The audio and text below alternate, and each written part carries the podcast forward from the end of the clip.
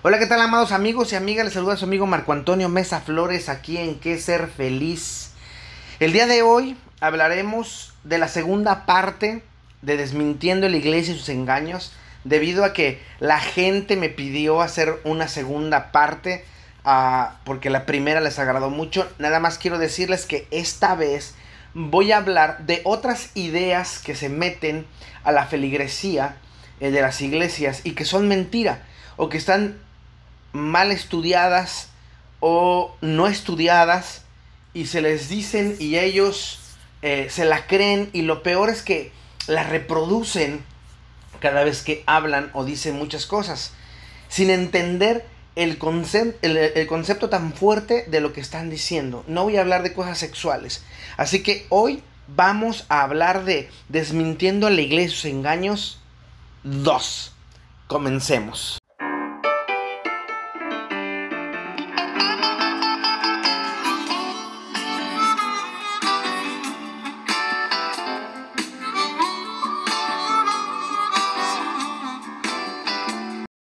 Primera mentira. Si no hacemos la voluntad de Dios, iremos al infierno y el infierno es eterno. Vayamos por partes, dijera Jack el Destripador. Ya había preguntado antes, ¿qué es la voluntad de Dios? Porque lo único que recuerdo que dice la escritura es amar al prójimo como a ti mismo. O mejor aún, ama a tu prójimo como Jesús amó al mundo. En donde por amor, por amor y no por sacrificio, por amor se entrega al mundo. No hay más voluntad de Dios. Y el prójimo no es aquel que piensa como yo. O quien cree lo que yo creo.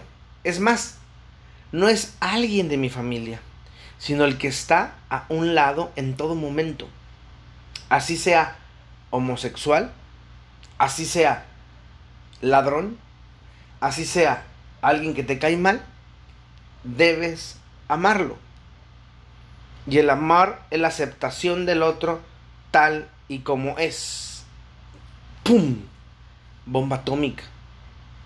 También recuerda aquello que toma todo lo que tienes, dáselo a los pobres y sígueme. Que es despójate de aquello que tanto dices amar, pero en que en realidad te separa del otro. Ayuda a los demás y arriesgate a amar al prójimo. ¿Sí?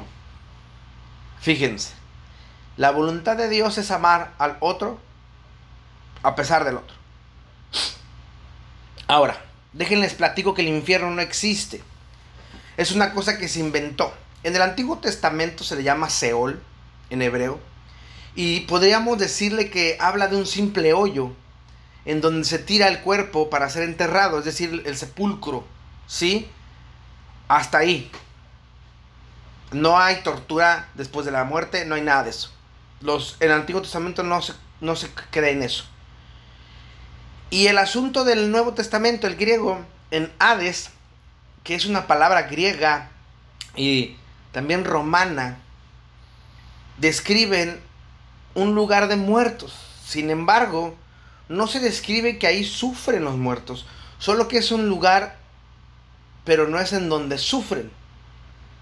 Ahí van los espíritus y toda esta idea del Hades griega es una visión de, de cómo es el Hades, que es una idea muy de Pablo, pues este había sido educado sobre ese pensamiento, el pensamiento griego y romano. Infierno se ha traducido por error como Seol. Seol, ya lo había dicho, quiere decir lugar o estado de los muertos, hueco, hoyo, donde se depositan a los muertos. Ahora, la traducción de arderás en el infierno, tanto en el Evangelio de Mateo 5:22 y 18, 9 y Marcos 9, 47 y 48, en realidad dice, arderás en el fuego del Geena. ¿Esto qué quiere decir? El Geena era un basurero en donde los judíos lanzaban sus desperdicios para que después fueran incinerados. se consideraba como un sitio de purificación. Era una parte de Jerusalén en donde se tiraban los desperdicios como, como un basurero actual. Infiernus quiere decir el lugar que está debajo. Y se refería a un lugar preciso donde los judíos, vuelvo a repetir, tiraban sus desperdicios. A eso es a lo que se refiere. Y es que la idea del infierno, lugar de tortura, nace en los primeros siglos y es una creencia completamente griega. Pues tiene que ver con el Hades, en donde se, se torturaba o se creía que se torturaban a las personas y que tenía varias áreas en donde el tártaro era lo peor. Se consideraba que medía 65 mil kilómetros de profundidad y que las almas vagaban sin rumbo rodeadas de un río de fuego. Pero esta visión es completamente griega, no judía ni de los cristianos del primer siglo. ¿Sí? Ahora, quiero agradecer esto a un gran amigo, Abel Ulloa, porque me recordó este siguiente dato. El libro décimo de la República de Platón viene un mito interesante, el mito de Er, en donde se toca precisamente el asunto del alma. Y, y, parafraseo un poco lo que dice el mito. El soldado llamado Er, el armenio, murió en la guerra, en combate.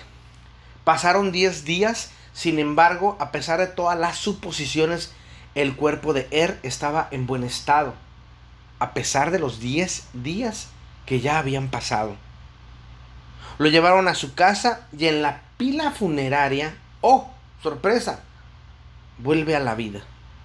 Y entonces contó lo que vio. Dijo que su alma salió del cuerpo y con otras almas llegó a un lugar donde había dos aberturas en la tierra y dos aberturas en el cielo. En medio de las dobles aberturas se encontraban sentados unos jueces que daban sentencia y ordenaban a los justos para que éstos se dirigieran a una abertura del cielo y a los injustos hacían que fueran hacia una abertura de la tierra. Entonces llegó el turno de Er y le dijeron, escucha y observa, para que luego puedas contarlo a los hombres. Por la abertura de la tierra subían almas con suciedad, y por la del cielo bajaban almas sin, sin manchas. Entonces las almas se juntaban en una pradera y se contaban las experiencias vividas. Es más, algunas se conocían. Él contaba que las almas eran castigadas diez veces por cada una de las injusticias realizadas y recompensadas por las acciones justas.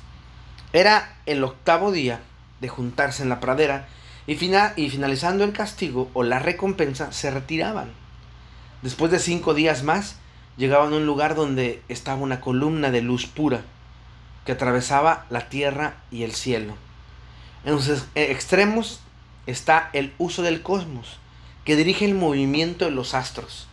Es el uso por el cual giran todas las esferas del universo. En total hay ocho órbitas. En cada una hay una sirena que grita y emite su voz. Las ocho veces de las sirenas crean un acorde, perdón, las ocho voces de la sirena crean un acorde perfecto. Alrededor del uso y a distancias iguales se encuentran tres mujeres, con los nombres de Láquesis, Cloto y Atropo, conocidas como las Moiras. Láquesis canta las cosas pasadas, Cloto las presentes y Atropo las futuras.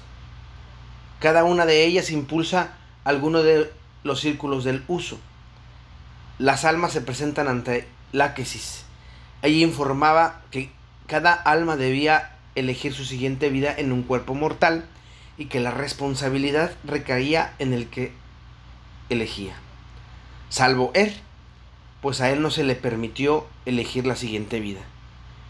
Cuando se habla de la virtud, no tendría dueño, sino que cada uno tendría su valor, según lo honre o la desprecie. Cada modelo era superior a los que estaban presentes se encontraban la existencia animal y la existencia humana. En la humana había riqueza y pobreza, salud y enfermedad, fuerza y debilidad, y sus términos medios. Entonces, Er vio el arma de Orfeo, cantante y músico de la tradición griega, y eligió la condición de cisne. El alma de Atalanta, heroína griega reconocida por su casa, entre muchas otras cosas más. Después se pasaron a Láquesis en el orden que tenían. Ella dio un daimon o un ángel protector a cada alma para que los ayudase en su nueva vida. Este daimon acercaba a las personas a la existencia que ellos habían elegido. Después las llevaba al telar del, de Átropo. Esto era porque habían porque hacía irrevocable lo hilado por Cloto. Entonces el arma y su daimon pasaban por el trono de la necesidad. Después de esto, todas las almas juntas se dirigían a la llanura del olvido, donde había un calor sofocante. En la noche acamparon juntos al río Amaleto, donde beben agua y al beberla se olvidaban las cosas. Los que beben más de lo que deben beber, olvidaban todo. Las almas se duermen y a medianoche se lanzan al lugar donde debían renacer. Sin embargo, a Er no le dejaron beber del agua del río y de pronto, al abrir sus ojos, se encuentra en la pina funeraria. Si ha leído alguna vez los diálogos de Patón, en su libro número 10, al final, habla de Er. El mito nos invita a que seamos buenos ciudadanos. Er es lo que dice en su mito. Que le digan a los hombres que tienen que ser buenas personas para que sean recompensadas. Porque si son malas personas van a ser castigados. Y que eso va a ser después de su muerte. Será el resultado del comportamiento en la tierra. Es decir, si eres justo, tendrás recompensa. Pero si eres injusto, tu pago será el castigo. ¿Le suena? ¿La han oído alguna vez por ahí? Esa es la idea completa de Pablo. Y claro, pues aunque no les guste, Pablo tenía toda la ideología griega, toda la ideología romana y judía impregnada en él. Pues qué? Pues era un buen ciudadano. Enseñó lo que sabía. Y él sabía que había un lago de fuego después de la muerte. Si no te portabas como la institución dice, porque dicen que es como Dios dice. Y entonces ese es el primer mito, ¿sí? El teólogo Shelby Spong dice que él, cree en, que él no cree en la vida después de la muerte. Para él, Jesucristo fue un profeta y nos enseña cómo debemos o deberíamos actuar de la forma más humana posible, llevando amor, paz y solidaridad. Jesús no vino a rescatar a los pecadores, sino a enseñarse, ¿sí? Sino a enseñarme, a enseñarte a ser poderoso y motivarte, motivarnos a ser profundamente humanos. Yo estoy de acuerdo con Spong. Yo no creo en el infierno. Y creo que Jesús vino a enseñarnos a ser profundamente humanos. Pero eso es otra cosa. Mito 2. No está bien delante de los ojos de Dios que las mujeres se corten el pelo y los hombres se los dejen crecer. ¿Qué nivel de ignorancia es este? Antiguamente, los que hacían un voto nazareo nos menciona el Antiguo Testamento que aquella persona, hombre o mujer, se debe abstener de vino y sidra, además no beber vinagre, no comer uvas, ni frescas ni secas, no se cortará el pelo, no se acercará a personas muertas, no irá a funerales. Eso quiere decir que las personas de pelo largo, hombres y mujeres, se daban a trabajar para Dios, se consagraban a Dios, trabajaban en su nombre. Esto tira la idea de que el hombre no se puede cortar el pelo. Ahora, la idea del pelo de la mujer es porque en la iglesia de Corinto las mujeres se sujetaban a sus maridos teniendo el pelo largo. Solo las prostitutas se lo cortaban. Esto se debe a la idea del velo, que las mujeres de Corinto se lo quitaban y eso era deshonra para el marido. Y Pablo recurre a la idea biológica para que se sigan las reglas culturales donde las mujeres se dejan crecer el pelo y los hombres no, solamente que tengan voto nazareo.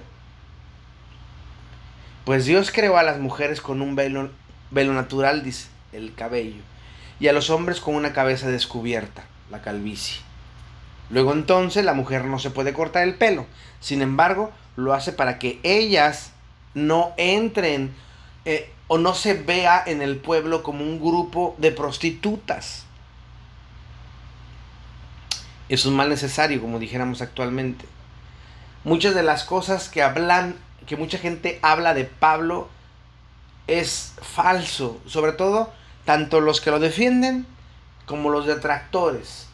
Muchos, es que Pablo era misógino. Pablo nunca fue misógino. Lo estás leyendo desde acá. Tienes que leerlo desde allá. Y sí tuvo muchos errores, sí tuvo muchos errores, indiscutiblemente. Como todos los seres humanos. Pero bueno, Número 3. El maquillaje no está bien ante los ojos de Dios. Debes hacer, aceptarte como eres. La idea de maquillarse de las mujeres para verse mejor es una idea contemporánea. Nada tiene que ver con la Biblia. Pintarse los ojos es antiguo. Se copia de los hebreos, de los fenicios, de los mesopotámicos. Ustedes pueden leer en la Biblia, en Jeremías 4:30 y en Ezequiel 23:40 sobre el tema ya que si leemos en griego el Nuevo Testamento, atavío viene del griego cosmético. Y Pablo dice que lo exterior no es mejor que lo interior. Entonces, maquillarse da un sentido de superioridad a la otra. Y entonces, eso sí no está bien. Y debe dejarse a un lado, pues nos puede llevar al orgullo y después a la soberbia. De eso a eso se refiere Pablo. ¿Sí? No es no te pintes, sino si te maquillas para hacer sentir mal a, a las demás, en este caso, no lo hagas. Por amor a la otra, a la fea, si tú quieres verla así, ¿no? Ahora entiende, porque es claro, si te maquillas para humillar a la otra, no lo hagas. Esto tiene que ver con un estatus económico. Es decir, en aquellos tiempos ahora las mujeres ricas de la congregación se maquillaban. Las pobres no podían hacerlo. Sin embargo, si lo haces porque te quieres sentir mejor y porque inspiras a los demás, entonces hazlo, porque eso es genial para las demás mujeres. Otro mito. Ponerte aretes está mal porque es hacerse lesiones en el cuerpo. Ay, gente que no lee. Antiguamente los, los, aretes eran parte del poder de los hombres y no de las mujeres. Los hombres se los ponían para indicar la posición social que estos tenían. Y no solo se usaban en las orejas, sino en todo el cuerpo. Así que es una estupidez esto. Ahora bien, si esto fuera real, hacerse lesiones en el cuerpo, a Jesús lo crucificaron tenía lesiones. Le pusieron. Ah, pero es que no se las hizo él.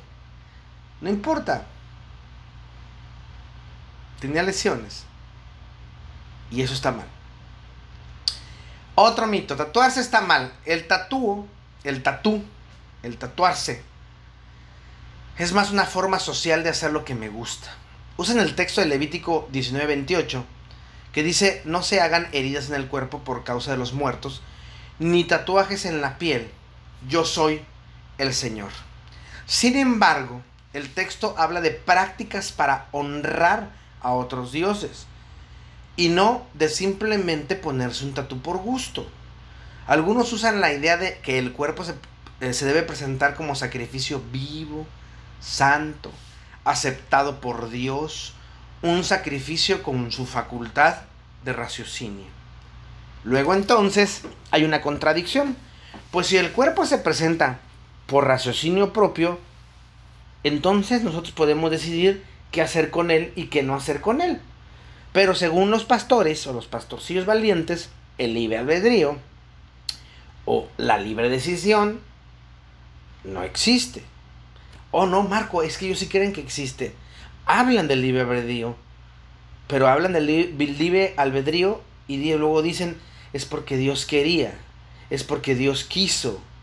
Neta, en serio, tu Dios es un manipulador que decide qué hacer contigo, qué hacer con tu cuerpo, qué pensar, cómo actuar.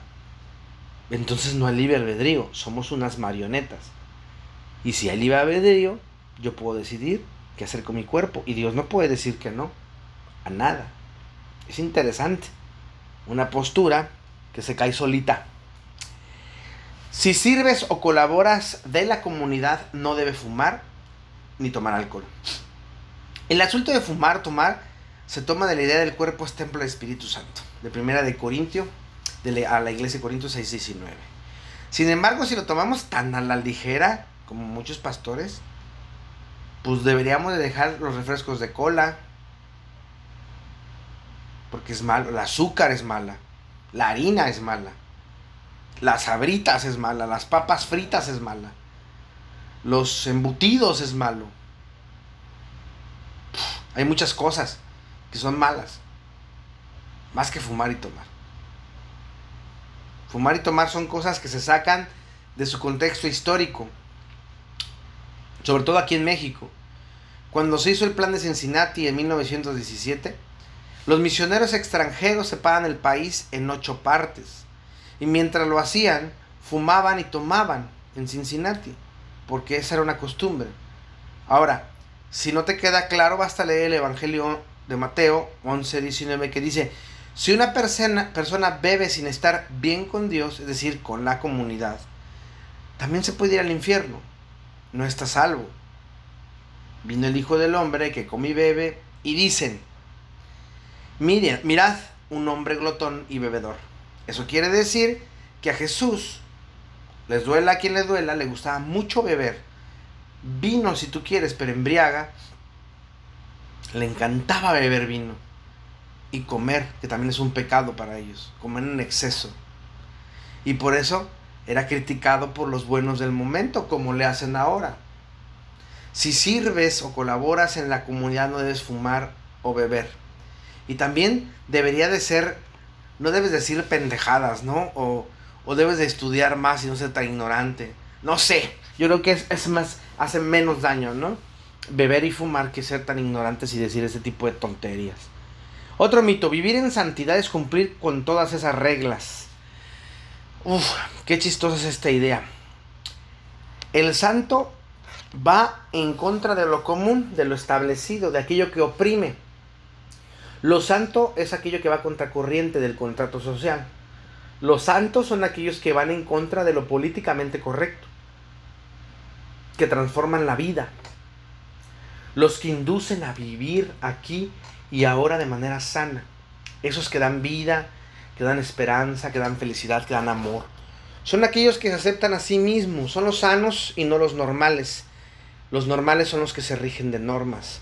Los sanos son los que se rigen de su ética. Los santos son los que se los que no se acobardan, son los que se atreven a decir las injusticias, aun a pesar de que esa injusticia esté dentro de las normas, de las normas civiles y eclesiales. Los santos son sanos. Los normales son Christophers. Piénsale. Si una persona no se bautiza, el bautismo en adultos, lógicamente, porque quien puso esta fue una mujer bautista, porque en la iglesia presbiteriana se bautizan niños y en la iglesia romana también. Si una persona no se bautiza, no está salvo por lo que, por lo tanto, ir al infierno. Bueno, ya hablamos del infierno y no me voy a meter en esa cosa irreal. Eh, pero el bautismo, el bautismo es una idea eclesial, una idea así como para meternos al club de Toby. ¿Sí? A los que quieran hacerlo. No sirve de nada.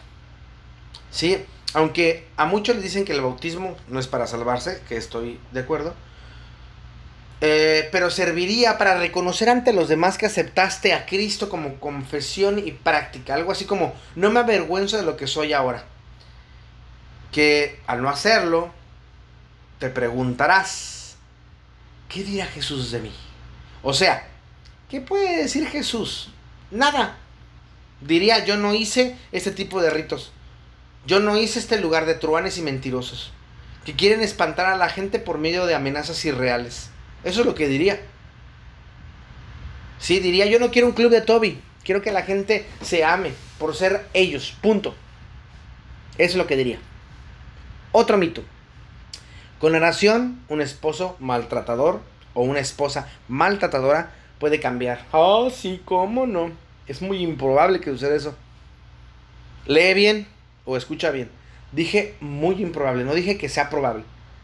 ¿Sí? Es muy difícil. El daño que hizo no cambia. Muchas de las veces cambia su estilo. Ya no agrede físicamente, pero sí psicológicamente, socialmente, económicamente o espiritualmente pero sigue dañando si no va a terapia psicológica, si no se enfrenta a sí mismo, si no se hace responsable de sí mismo. Una persona que hace daño debe resarcir el, hecho, el, daño, eh, el daño hecho, ya sea físico, psicológico, económico o espiritual. Debe cambiar optando por el diálogo, la aceptación, el cuidado del otro, etc. Porque no se trata de que él o ella cambien y vayan a la iglesia, sino que en su vida privada realmente cambien. El hombre, otro mito, el hombre es el proveedor de la casa. Por eso hay que darle su lugar de liderazgo en el hogar. Bueno, esta idea es más del siglo XIX, XX si tú quieres. Ya XXI no, debería, no deberíamos tener estas ideas debido a que la liberación de las mujeres hizo un cambio radical histórico. Sí, y el juego de roles también tuvo que cambiar. Esto es una cosa más más social que real. Y repito, revido a los roles sociales. Porque ponemos como ama de casa a una mujer que a lo mejor también trabaja eh, en una empresa, ya sea eh, eh, en algo particular, que tiene su propio negocio. Porque si somos así de tajantes, ¿sí? Donde el hombre es proveedor y la mujer como la administradora del hogar, hay que ser tajantes. El hombre tiene que proveer bien. Tiene que tener bien mantenida esa casa. Sí, si quiere a una ama de casa. Y tiene que respetar a su mujer. Tratarlo como vaso frágil. ¿Sí? Si queremos jugar ese juego de roles, ambos pierden, tanto mujer como el hombre. ¿Sí? Es que yo, Marco, yo debo de ser sumisa o sumensa. En el siglo de, en el que vivimos hay mujeres que ganan el doble o el triple que su marido. Y si seguimos esta regla, entonces la mujer debe tener el liderazgo de la familia porque ella sería la proveedora. Sin embargo, en la familia, la cabeza del hogar es la pareja. No importa quién provee y quién no. Ambos deben tener una responsabilidad compartida. Si él provee y ella no trabaja, ella debería de hacer los quehaceres del hogar, debería de mantener bien la casa, limpia, la comida, la ropa, los lugares este, limpios. Porque es un, es un dar, dar, es un ganar, ganar. Pero si ella trabaja y también aporta a la casa, aunque sea una mínima cantidad, el hombre también tiene que trabajar dentro de la casa. Es una cosa de equidad. ¿Sí? Es una cosa de equilibrio. Aparte, va a dar mucha salud mental a la pareja hacer eso. Otro mito.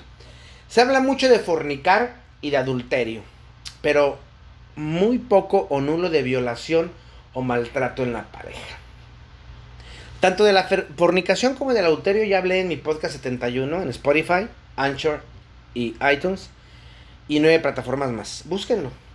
Pero de la violación o maltrato de pareja no hablé del todo o no hablé uno debe aprender que no es no. Es decir, si no quiero hacer algo es porque no quiero hacerlo.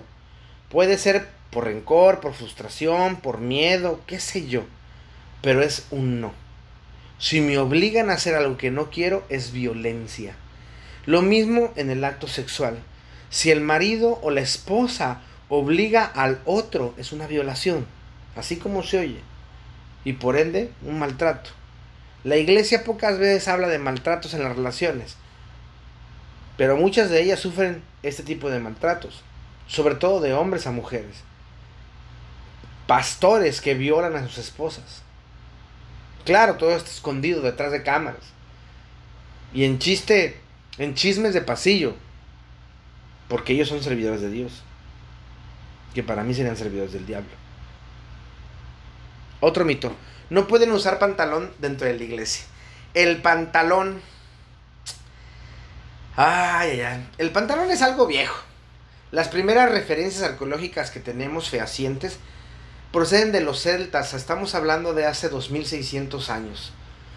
Después se fueron con los pueblos germánicos. Los romanos no, nunca los utilizaron porque los veían como atuendo de bárbaros y entonces los romanos eran así como que más de la crema alta. Y empezaron a usarlos hasta el año 400 de la era actual. La investigadora francesa Christine Barth escribe en Una historia política del pantalón, un libro de 380 hojas, y en este nos dice que el pantalón significa poder, y de ahí el dicho, ¿quién lleva los pantalones? Sin embargo, en sus comienzos el pantalón era la prenda del vencido, del bárbaro, del pobre, del campesino, del marino, del artesano, del niño y del bufón. Su origen es reciente y viene del apodo que recibían los venecianos, adeptos a calzones largos y angostos llamados pantalones, en honor al santo que veneraban, Pantaleón. Ella, en este libro, con cierta ironía, nos va mostrando cómo surge el pantalón y cómo se convierte en una guerra de poder, en donde el feminismo, al ponérselo, le dice al hombre, somos iguales, cosa que no le agradó del todo a los hombres hasta el día de hoy. Ahora, si tanto quieren seguir las reglas como dicen, deberíamos entonces vestirnos con toga y no con pantalones, porque los pantalones vienen de los bárbaros, de los paganos, y eso no podemos hacerlo. Debemos ser como Cristo era, ¿verdad? ¿Que soy tonto? Bueno. Otro mito, el diezmo es voluntad de Dios. Cuando das el diezmo, tus finanzas se multiplican. No darlo es robarle a Dios. Dentro del Nuevo Testamento, dentro del Nuevo Testamento, que se supone es donde nos regimos los cristianos, por aquello del nuevo pacto, no hay un solo versículo que mencione esta regla, la del diezmo. Esto es del antiguo pacto o del Antiguo Testamento. Ahora, si el argumento es sobre el diezmo, de que es parte de la ley, pues deberíamos entonces seguir toda la ley, yo lo he dicho. Y si tu hijo te falta el respeto, hay que sacarlo y que lo apedreen hasta que muera, lapidarlo, por falta de respeto a sus padres. O hay que sacar a las mujeres a lugares cuando estén en menstruación. Y podría decir un sinfín de reglas estúpidas que eran necesarias a lo mejor en ese tiempo, pero que hoy día no dejan de ser más que reglas muy tontas. No, no, no. Ese tipo de gente utiliza aquellos verbos, aquellos versos, perdón, aquellos partes de la Biblia que les gustan y lo sacan fuera de contexto. En el Nuevo Testamento la regla es cada uno de como propone su corazón, no con tristeza o por necesidad. Dios ama al que da alegremente. ¿Ya vieron cómo se cambia? En el nuevo pacto uno da lo que quiere por amor a dar y no por necesidad, amenaza o penitencia. Sí, si tú quieres dar cero pesos está bien. Si tú quieres dar el 10% está bien. Pero si se te antoja dar el 100%, hazlo. Pero no por necesidad, no por amenaza, no por penitencia. hazlo por amor. Otro mito, Dios es amor, pero también es fuego consumidor. Ay, Dios mío. Otra vez sacando textos y metiendo textos. Y cosiéndolos. ¿Sí? Esta idea se usa para los que fuman, toman, bailan, se drogan o son del grupo LGTBIQ. A, a los que piensan diferente, a los líderes de X o Y iglesia. Pero este mito no es verdad. Dios sí es amor. Eso dice la primera carta de Juan y yo lo creo. Pero luego lo mezclan con la pseudocarta de los hebreos en su capítulo 12. Y le digo pseudocarta porque comienza, porque no comienza como una, pero sí termina como una. Y no es una carta en sí. Y bueno, otras cosas, ¿no? Pero es un parte del canon, ¿no? Nos va diciendo que debemos poner los ojos en Jesús, el capítulo 12. Y termina con Dios es fuego consumidor. Desde la óptica de algunos biblistas, esto nos remonta a Deuteronomio 4:24, donde dice, donde le dice al pueblo, porque Dios es fuego consumidor, Dios celoso. Y antes de todo esto, el capítulo habla de la idolatría. Que no idolatren, que no se hinquen, que no esto, que no lo otro, que no aquello, porque Dios es fuego consumidor, ¿no? Y es el Dios celoso. Ahora, si tomamos el simbolismo del fuego, este sirve para purificarnos. Luego entonces, si Dios es fuego consumidor, es un purificador de todo. Y no estaría nada mal que nos purifiquemos un poco de la maldad que traemos. De aquella maldad de ponerle trabas a los demás. De juzgarlos con mi juicio injusto. De señalar sus pecados porque no pecan como yo. Etcétera. No. Es otro mito que es mentira. Dios sí es amor. Y Dios sí es fuego consumidor. Pero lo que consumirá es tu miedo a ser tú mismo. Lo que va a consumir ese fuego es tu miedo a poder decirle al otro no estoy de acuerdo. O por lo menos no. Si se usa para lastimar al quien que piensa diferente que yo, estamos muy jodidos. No se pueden decir groserías porque son palabras ociosas. No se pueden decir groserías porque son palabras ociosas. Híjole. Se pone bueno este asunto. Jesús le dijo a, a los fariseos sepulcros blanqueados, hipócritas, zorra, le dijo a Herodes, y alguna que otra más grosería en su época al pueblo. Y estas groserías eran dadas en el calor de la injusticia, pero no eran palabras ociosas. ¿Qué es una palabra ociosa? Aquella que sale sin sentido, solo por salir. Como cuando le dices a la persona que amas te odio, pero en realidad estás molesto porque no la odias, solo quieres hacerlo sentir mal que se hiera. Eso es todo lo que quieres. Quieres que ella sienta dolor, aún y que sea mentira lo que estás diciendo. Las groserías no son palabras ociosas, son palabras altisonantes que se dicen por muchas cosas. Expresión, enojo, travesura, cosa coloquial. Conozco un sinfín de pastores hipócritas que se la pasan hablando de güeyes y pendejos en las reuniones del club de Toby o en las reuniones de los pastores, pero en la iglesia se persignan cuando alguien las dice y es más, proclaman no hacerlo. Entonces ellos sí pueden usar las, las groserías, pero las demás personas no. Esas son palabras ociosas. Las groserías no. Otro mito. No debes casarte con alguien de otra denominación u otro credo porque es yugo desigual. Eso se hace en la época por otras cosas. La gente de la iglesia de Corintio tenía la tendencia de unirse entre judíos y gentiles, porque así estaba su comunidad eclesial, judíos y gentiles, lo cual hacía personas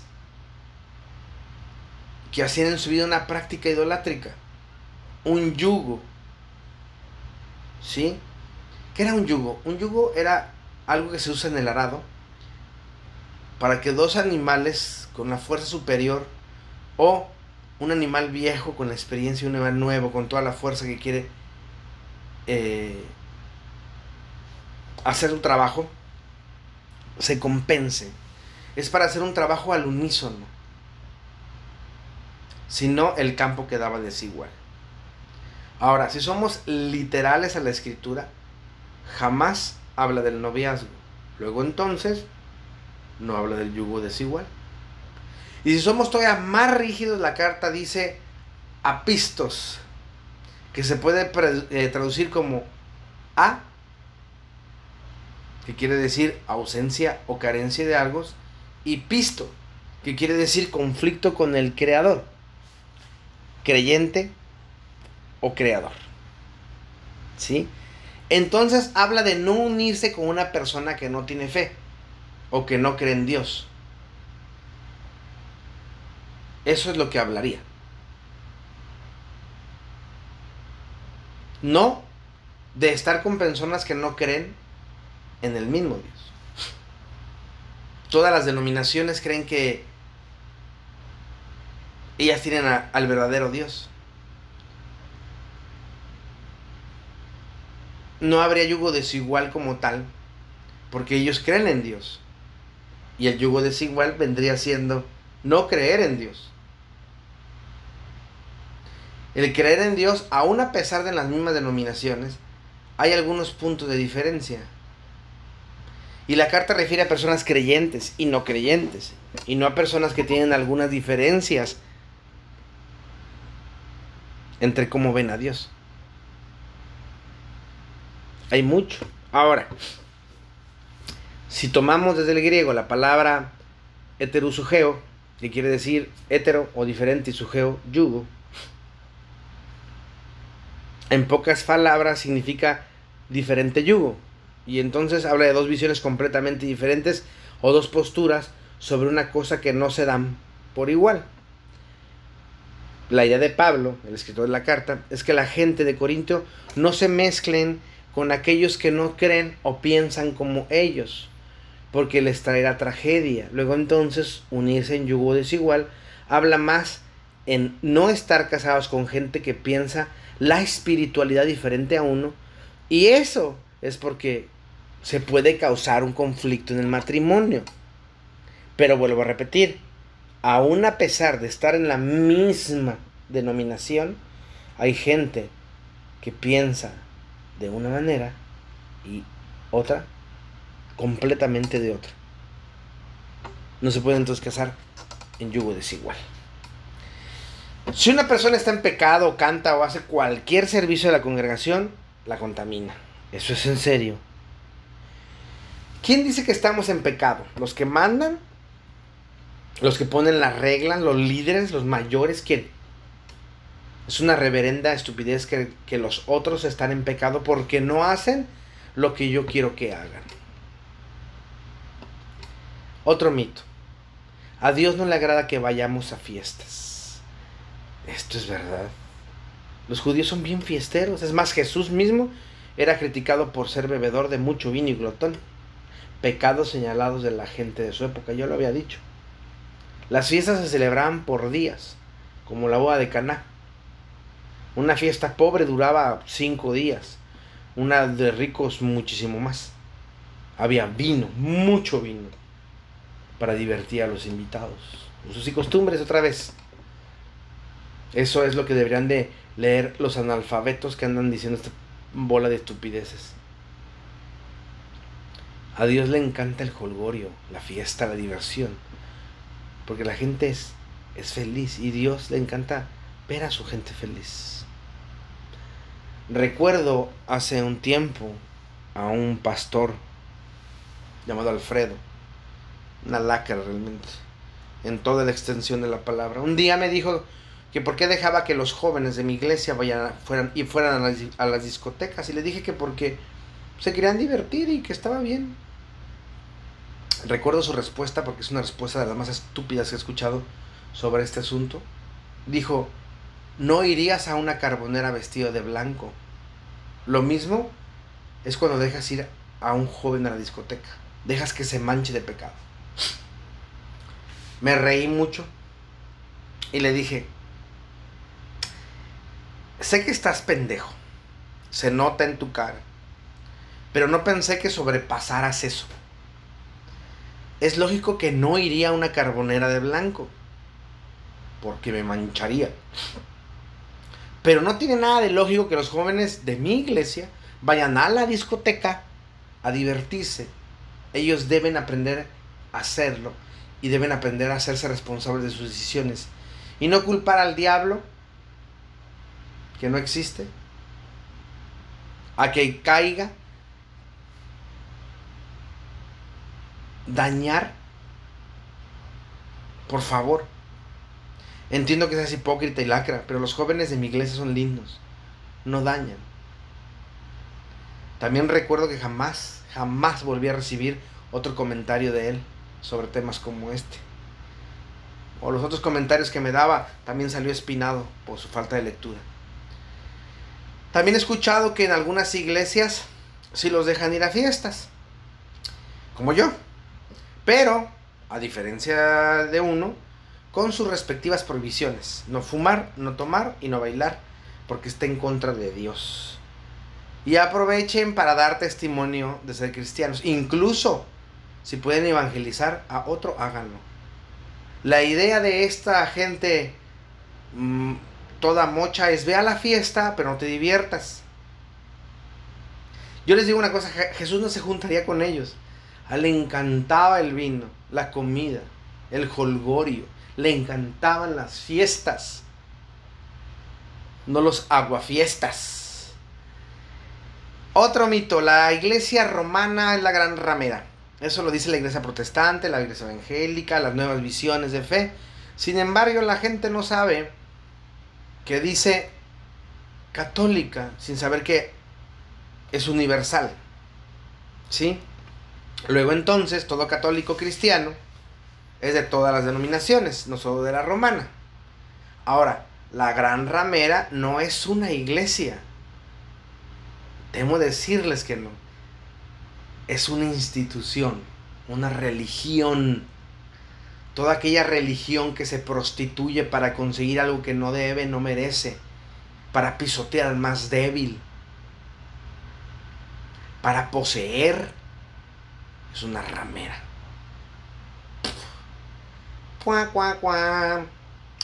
Ser pro aborto o pro LGTBIQ no es cristiano. Esta es una idea absurda. Tanto el aborto es bíblico, lean el libro de Levíticos, no les voy a decir en dónde leanlo, como el grupo LGTBIQ son recientes. La escritura no habla de esto, por más que le busques. Es más, como dato, la escritura sí habla de apoyar a los más débiles, de apoyar a los sin rostro y los sin voz. Y estos son dos grupos que deberían ser apoyados. Otro mito, a los niños hay que enseñarles la Biblia desde pequeños. Esto no, no es un mito, es una aberración. No, no. Gritado te lo digo. Los niños son personas lindas, llenas de amor, sin prejuicios, sin morbo.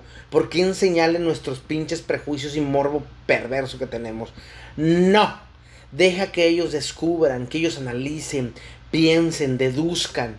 Esto los hará geniales y no personas con prejuicios innecesarios como los que hay en la iglesia. Evita que la iglesia haga eso.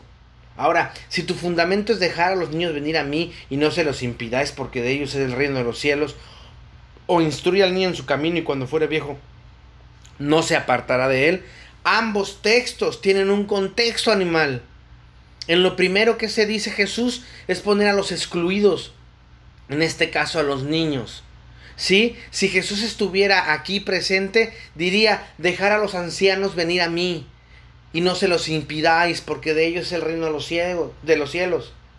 O diría, dejar a los homosexuales venir a mí y no se los impidáis porque Dios es el reino de los cielos. Jesús en este, en este texto está hablando de gente o, de personas excluidas. Los niños no tenían ningún valor dentro de la comunidad eh, judía, igual que las mujeres.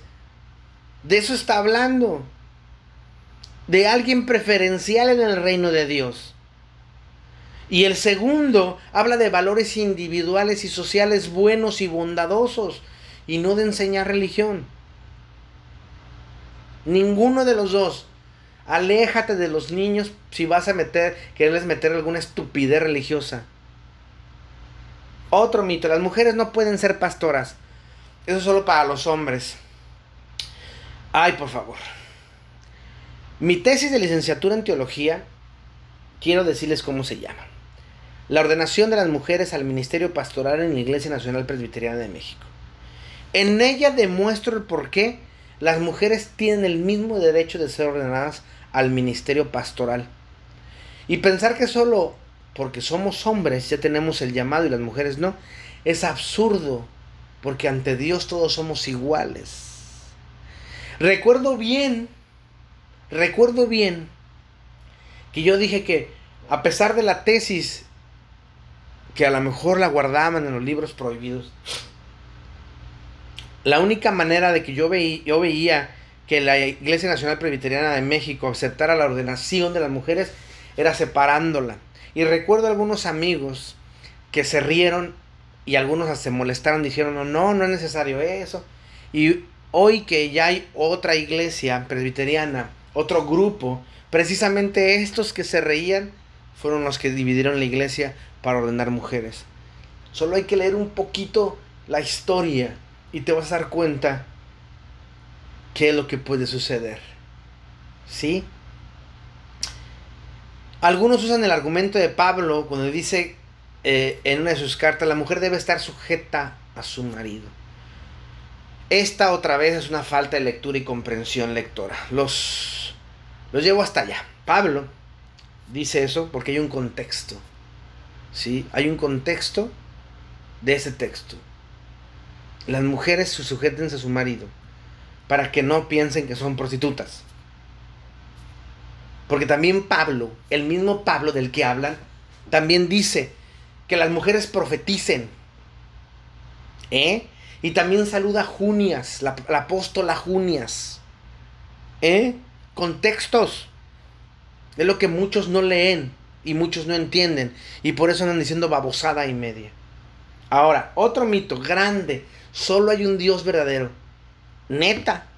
Porque las 8500 denominaciones dicen lo mismo. Yo ya hablé del monopolio de Dios. De parte de los cristoferianos.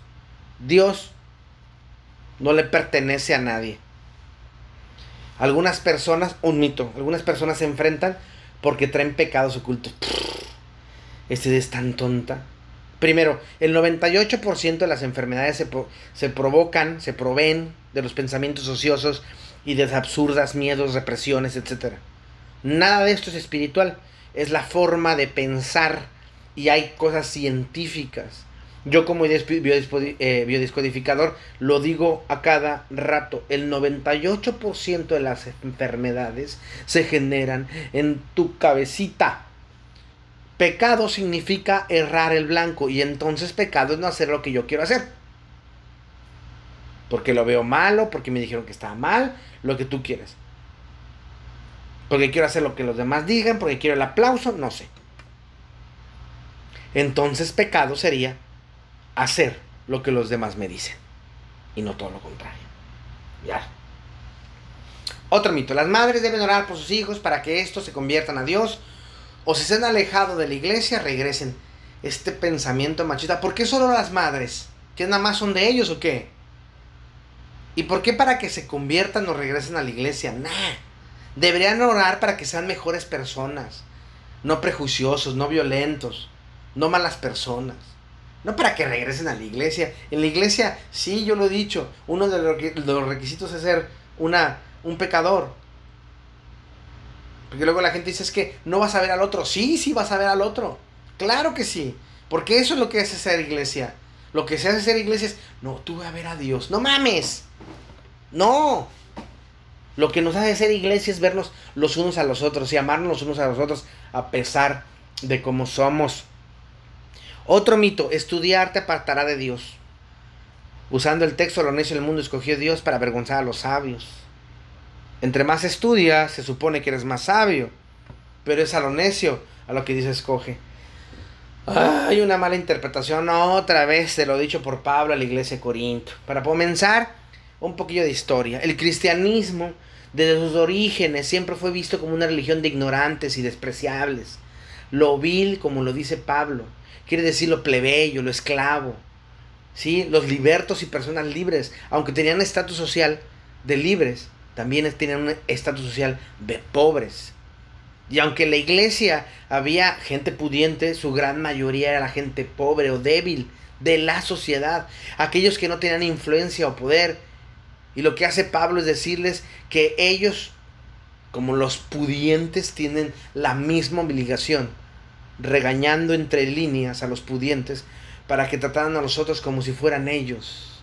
Si se fijan, no habla del estudio, habla de la posición económica no habla del estudio, habla de la posición económica.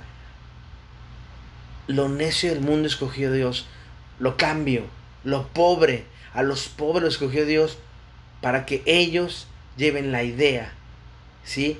Para que nos pongamos a un lado del oprimido, para que le demos rostro y voz, pues es una locura el mensaje de la cruz Dios elige a los débiles para que ellos se encuentren cobijo con el Dios del universo. Y esa es la idea de Pablo en la carta, aceptar a aquellos que para la sociedad no son nada. De esto habla el texto, pastorcillos valientes. De esto habla. Dios elige a los débiles para darles, para empoderarlos. Muy buena palabra. Para darles poder y que puedan ayudar a otros que no tienen rostro y no tienen voz. A eso se refiere. Otro mito. Una mujer sin nombre a un lado no tiene valor. Por eso debes escoger salvar siempre tu matrimonio y tu relación. La mujer es la administradora del hogar, la que debe sacrificarse para mantener la familia unida. Otra visión machista y arcaica.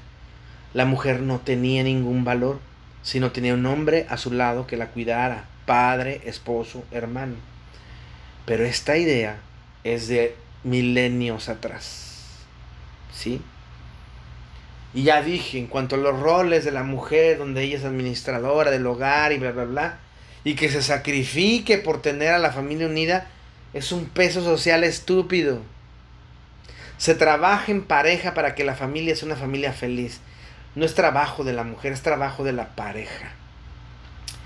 Otro mito. Si tú te sales de la iglesia ya no tendrás la protección de Dios. Cobertura, le dicen aquí. Cobertura. Perdón, pero que es... Es una visión muy romana esta, ¿no? Acuérdense aquello de fuera de la iglesia no hay salvación. Por favor. Dios nos da su gracia y Dios no es de, pues, te la quito si no, si no estás conmigo. O sea, no, quieres estar aquí, va, vete, pero regrésame el balón tampoco es de lo, si no haces lo que te ordeno, ya sea X o Y cosa, te voy a castigar. Sí, ya no vas a tener mi protección. No, señores, la gracia de Dios es una gracia radical, es una gracia para todos y no la quita. Nunca. ¿Por qué? Porque así es Dios. Chingón. Punto. Otro mito. El diablo es el enemigo que tiene a sus demonios detrás de la iglesia para hacerlos caer. Ya hablé del diablo, de esa mentira ruin que nos enseñan para que tengas miedo. El diablo eres tú. Y todos los demonios, los demonios eran enfermedades. ¿Sí? Y las enfermedades están en tu cabeza, así que eres tú. Tarran, tan, tan. Otro, la mujer se debe vestir como mujer y no con pantalón como el hombre. Eso no le agrada a Dios usaron el texto, la mujer no viste con peinados ostentosos. Fíjense, fíjense qué pendejos están. Utilizan los peinados ostentosos para hablar del pantalón. Ya hablé de los pantalones. Utilizan los peinados ostentosos para hablar del pantalón. No mames. Los peinados ostentosos tienen que ver con las mujeres pudientes de la iglesia. Las mujeres pudientes de la iglesia usaban a las criadas de sus casas dentro de las iglesias, también convertidas hermanas de las iglesias, para que en la iglesia les hicieran trenzas o peinados ostentosos, que eran trenzas en sí. La crítica es eso. En la iglesia todos somos iguales. No hay criado, no hay amo. No puedes venir a la iglesia que te peine aquí tu criada, porque aquí ella no es tu criada, es tu igual. Contextos, otra vez, contextos, contextos, señores. Lean, lean historia. No debes contradecir al pastor. Gacho, olvidar que nosotros nos tenemos que oponer ante la injusticia, ante la maldad, ante la mentira. Esa idea es para que la feligresía respete la fuerza, la imposición de un tipo que muchas veces es opresor, mentiroso e ignorante. Se les dice que no deben contradecirlo, pero él tiene que ser contradecido, contradicho. ¿Sí? Y si no es así, huyan, huyan de ahí porque esa gente es mala. Ahora bien, dicen, si el pastor te dice que agarres una milla más, deben hacerlo. ¡Ajá! ¡Qué divertido! En mi libro, Entre amigos subiendo juntos al monte, que es una traducción del griego al español del Sermón del Monte, del Sermón de Mateo del 5 al 7, hablo sobre la milla. Me especialicé sobre el Sermón del Monte. Cuando llegamos a la idea de la milla, pareciera que otra vez, voy a, voy a leer lo que escribí, Jesús exagera. Uno puede decir, mira Jesús entiendo que que no debo esclavizarme eh, de, mis derechos sin pensar en los demás, pero el hecho de hacerme esclavo de otro como que es muy humillante, ¿no crees? El verso que utiliza la escritura para referir lo que ha dicho Jesús es angareshi, que quiere decir forzar. Realizar un servicio de manera obligatoria y sin discusión. Este verbo se utiliza por lo general en el ámbito militar y era empleado por ellos, los militares, para obligar a alguien a cargar su material, que era muy pesado. Según el historiador Fabio, Fabio Josefo, describe el equipo que llevaba el, el, ejército de la siguiente manera. La infantería usa lanzas cortas, escudos, una sierra, una cesta, una piqueta, un hacha, una correa y un garfio, con provisiones para tres días de suerte que hay poca diferencia entre ellos y un jumento cargado. Algunos creen que el peso de un legionario era de entre 30 y 40 kilos, sin incluir las armas. ¿Eh? Los legionarios no eran personas que cargaban sus equipos por ellos mismos. Muchos de ellos eran gandallas que utilizaban a la gente, que se aprovechaban de su posición para hacer que los civiles que se atravesaran por su camino, hicieran su trabajo. Así ellos disminuían el cansancio. Lo que hacían era obligarnos, que era cargar todo ese cupo al campamento con todo y su armadura.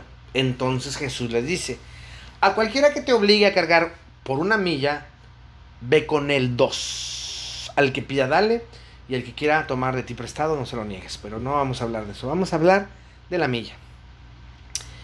Hablar de esto es muy complejo porque hay datos específicos sobre la idea de cargar la milla. Algunos dicen que esta ley se puso antes de la guerra de los macabeos contra los romanos, pero como la gente no lee macabeos porque es del diablo. Otros comentan que la regla se hace en el periodo de Jesús está con hasta, con, hasta que llega el rey Constantino. Pero datos precisos no hay sobre esto. Lo que sí sabemos es que sí hay una ley que los ciudadanos de otros pueblos ayudaran a los romanos, a los soldados romanos, para que eh, ellos pudieran cargar las cosas del soldado. Pero la ley decía, los forzaba a nada más una milla. La ley tenía un límite y precisamente el límite era una milla. El soldado que hacía o el soldado que hiciere cargar a alguien más de dos millas cometía tortura y tenía que pagar un precio que era desde unas monedas de oro hasta su propia vida. Entonces era lógico que un soldado desfalleciera si alguien al que obligó a cargar una milla con sus cosas le dijera te cargo otra. ¿Eh?